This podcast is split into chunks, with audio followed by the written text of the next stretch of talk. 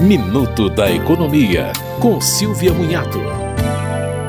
O governo editou medida provisória que busca acelerar procedimentos para reduzir as filas do INSS. Será dispensada a emissão de parecer conclusivo da Perícia Médica Federal para requerimentos de auxílio-doença, mas a medida ainda deve ser regulamentada internamente pelo INSS. E a concessão do auxílio-acidente passa a ser condicionada à revisão periódica com exame médico pericial e processo de reabilitação profissional.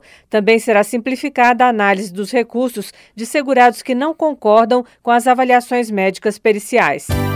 Você ouviu Minuto da Economia, com Silvia Munhato.